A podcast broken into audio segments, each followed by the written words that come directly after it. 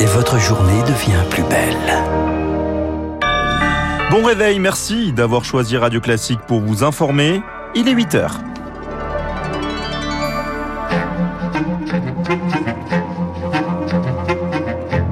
La matinale de Radio Classique avec Gaël Giordana. À la une de votre journal Marc TD, euh, la France donc brûle cet été déjà trois fois plus que les années précédentes. Ce sont désormais nos partenaires européens qui volent à notre secours. Des pompiers arrivent en ce moment dans le sud-ouest. En Ukraine, la centrale nucléaire de Zaporizhia de nouveau bombardée hier. L'heure est grave et le temps presse, s'alarme le chef de l'Agence internationale de l'énergie atomique devant le Conseil de sécurité de l'ONU. Enfin, le petit Nicolas est orphelin. L'un de ses créateurs, le dessinateur Jean-Jacques Sampé, est mort l'année dernière. Retour dans ce journal sur l'œuvre de l'un des maîtres du dessin de presse. Radio classique. Marc, en Gironde, le gigantesque incendie continue sa progression. Oui, le feu, le monstre, comme l'appellent désormais certains des habitants du département de la Gironde, a déjà parcouru et détruit 7400 hectares. Et même s'il a quelque peu baissé en intensité ces dernières heures, les 1100 pompiers mobilisés ont besoin d'aide, d'autant que 40 à 50 000 hectares seraient déjà partis en fumée en France cet été. C'est trois fois plus que la moyenne annuelle de ces dix dernières années. Et c'est la raison pour laquelle l'Europe se mobilise. La Commission européenne a annoncé hier l'envoi de renforts en hommes et en matériel. Quatre avions bombardiers d'eau viennent de Suède et de Grèce. L'Italie envoie plusieurs Canadaires. 64 pompiers et 24 véhicules allemands sont arrivés dès hier soir. 146 pompiers et 49 euh, véhicules polonais sont attendus à la mi-journée. Des renforts roumains et autrichiens sont également attendus. En tout, 400 hommes et une centaine de véhicules. Théophile Vareille. Au grand mot, les grands remèdes, face aux nombreux incendies en cours sur le territoire, la solidarité nationale ne suffisait plus, explique le lieutenant-colonel Christophe Marchal. On arrive maintenant à la limite de ce qu'on peut envoyer en, renfort tant en termes d'effectifs que de matériel. Ces renforts européens très attendus ne seront pas forcément envoyés aux avant-postes, détaille le vice-président de la Fédération nationale des sapeurs-pompiers.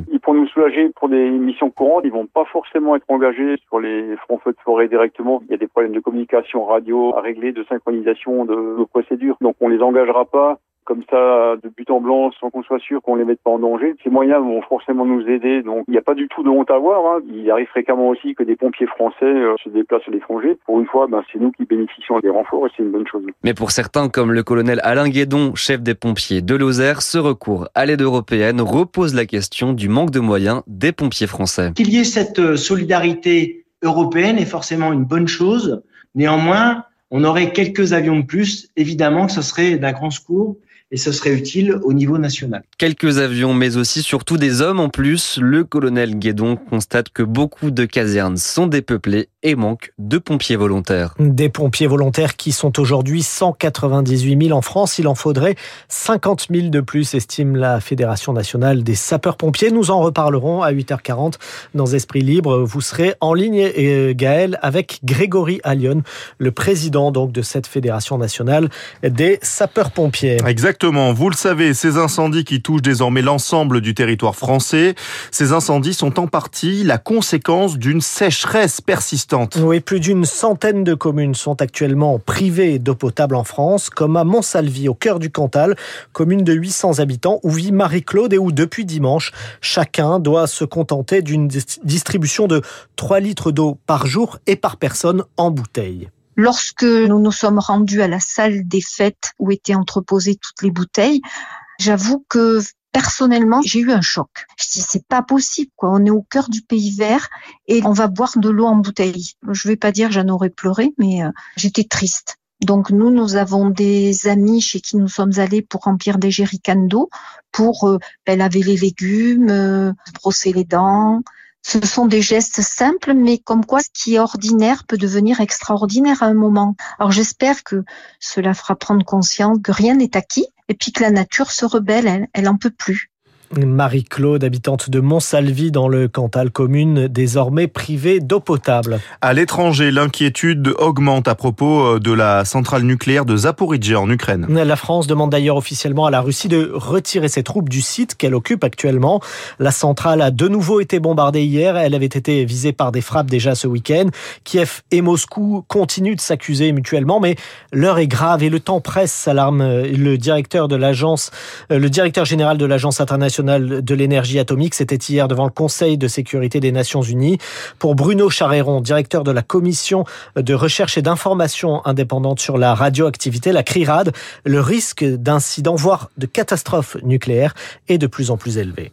Ce qui fait que les risques augmentent avec le temps, c'est plusieurs éléments. D'abord, il y a des bombardements qui atteignent des systèmes vitaux pour la sûreté, ligne haute tension par exemple. Le personnel d'exploitation de la centrale est soumis à une pression extrêmement forte du fait que la zone est occupée par des militaires depuis des mois. Plusieurs catastrophes nucléaires dans le passé ont été dues en particulier à des erreurs humaines. Et troisièmement, euh, enfin, la centrale serait minée par les troupes russes, il y aurait des dépôts d'explosifs, ça crée un cocktail d'atteinte à la sécurité de cette centrale qui est vraiment particulièrement préoccupant. Des propos recueillis par Azaïs Perronin. 8h06 à la veille du week-end du 15 août. Certains d'entre vous s'apprêtent donc à prendre la route peut-être. Alors voilà une bonne nouvelle. Le prix des carburants est en baisse. Une baisse progressive et constante en France. 1,83€ pour le litre de gazole, 1,79€ pour l'essence. La remise de 15 centimes à la pompe, la baisse du cours de Brent et celle des marges de raffinage expliquent en partie cette baisse. Mais ne nous réjouissons pas trop vite. La crise en Ukraine, combinée à l'hiver et à la reprise économique de la Chine pourrait bien mettre un terme à cette lente descente. C'est en tout cas ce que prédit l'économiste Patrice, euh, Patrice Geoffron, spécialiste des questions d'énergie et professeur à l'université Paris-Dauphine. La seule garantie qu'on a à l'avenir, c'est pas d'avoir des prix élevés ou des prix faibles, c'est d'avoir des prix instables. Du fait de l'inflation, du fait des politiques monétaires, du fait de l'impact sur l'Europe de la guerre euh, en Ukraine. Puis par ailleurs, il y a également des incertitudes du côté de l'offre sur la capacité de euh, l'OPEP+, la coalition qui s'est formée autour de l'Arabie Saoudite et de la Russie euh, à maintenir ses niveaux de production, éventuellement à les augmenter un peu. Et puis, il y a d'autres incertitudes qui portent par exemple sur le retour ou non à terme de l'Iran. Il va falloir des amortisseurs. On va pas pouvoir tout le temps faire des ristournes euh, et s'adapter probablement avec un temps de retard. Donc euh, c'est un des enjeux euh, de l'année 2023. Des propos recueillis par Rémi Fister. Le taux de chômage en France quasi stable au deuxième trimestre 2022 à 7,4% de la population active contre 7,3% au premier trimestre de l'année. Ce sont les chiffres publiés ce matin par l'INSEE. Nous vous parlions en début de journal de la chaleur et de la sécheresse et de leur impact sur la végétation et sur nous-mêmes, mais les animaux aussi souffrent de ces chaleurs extrêmes. Oui, et notamment ceux des eaux où le personnel s'active pour euh, tenter de rafraîchir les bêtes. C'est ce qu'Anna Huot a pu constater aux eaux de Vincennes, près de Paris. Pendant que les visiteurs étouffent sous un soleil de plomb, le léopard, lui, fait une sieste à l'ombre des arbres.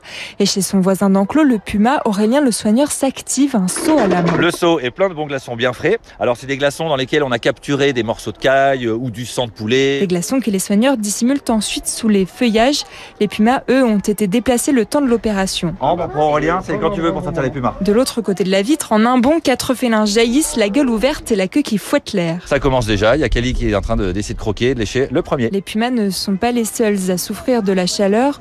Plus loin des bruits de ruissellement d'eau, ce sont les brumisateurs à l'intérieur de l'enclos des manchots. On y pénètre avec Aurélien. Tous les ans, ils renouvellent entièrement leur plumage. Là, c'est en ce moment. Et quand ils sont en train de muer, ils vont assez peu dans l'eau. Donc c'est vraiment très important euh, de les rafraîchir régulièrement par certains moyens, comme les douchettes. Malgré tout, ces mesures restent exceptionnelles car les vagues de chaleur ont été anticipées, explique Alexis Lécu, vétérinaire et directeur adjoint du zoo. Le parc zoologique a été refait en 2014 et on avait déjà pris en compte dans le choix des espèces qu'il allait pouvoir faire chaud dans les années qui viennent. On est en face là des grands coudous et des girafes. Des espèces qui ont l'habitude d'avoir des amplitudes thermiques de 40-50 degrés dans la journée. Le zoo dispose aussi d'une serre maintenue à 25 degrés toute l'année pour les espèces les plus sensibles aux variations de température. Reportage aux eaux de Vincennes, signé Anna Huot. On termine ce journal avec une disparition, celle du dessinateur Sampé. Oui, le créateur du Petit Nicolas, également dessinateur de presse pour le New Yorker, le Figaro, Paris Match ou encore l'Express, s'est éteint hier à l'âge de 89 ans. Un dessinateur au style singulier, reconnaissable au premier coup d'œil, Pierre Collat. Des petits personnages souvent seuls, perdus au milieu de la ville, de la nature ou de la foule, des légendes parfois acerbes, toujours juste, c'était le style sans paix, des situations drôles et mélancoliques dessinées par un optimiste, comme il le dit en 1971. Je suis d'un tempérament optimiste, contrairement à ce qu'on pourrait croire. Mais vous savez, il faut quand même pas prendre le dessin humoristique trop trop au sérieux non plus. C'est destiné aussi à amuser. Né à côté de Bordeaux, il commence sa carrière en 1951 dans le journal Sud-Ouest, puis dessine pour toute la presse, du Figaro à Télérama, mais pour lui, ses croquis n'ont jamais été politiques quel que soit le journal. Ça m'a toujours rendu complètement fou qu'on puisse assimiler le dessin que euh, je faisais, le dessin humoristique, alors qu'un dessin humoristique, c'est vraiment l'expression vraiment complète de la liberté. Ça n'a aucun rapport avec le dessin humoristique, n'a aucun rapport avec le dessin politique. Sa rencontre avec René Goscinny donne naissance au Petit Nicolas. 223 histoires vendues en millions d'exemplaires. Sans paix, c'est aussi un succès outre-Atlantique. Plus d'une centaine de unes dessinées pour le New Yorker. Une passion pour le dessin, mais aussi pour la musique. En 2008, il collabore à la création de l'album Je n'aime pas le classique, mais ça, j'aime bien. Admirateur de Claude Debussy, il a longtemps rêvé d'être pianiste. Le dessinateur Jean-Jacques Sampé, qui s'est donc éteint hier à l'âge de 89 ans. Merci beaucoup, Marc Tédé. On vous retrouve pour l'essentiel de l'actualité dans une vingtaine de minutes. Il est 8h11 sur Radio Classique. Dans un instant, Emmanuel Macron à Brégançon. Malgré les feux de forêt, le président se fait discret, ou presque. C'est l'édito politique.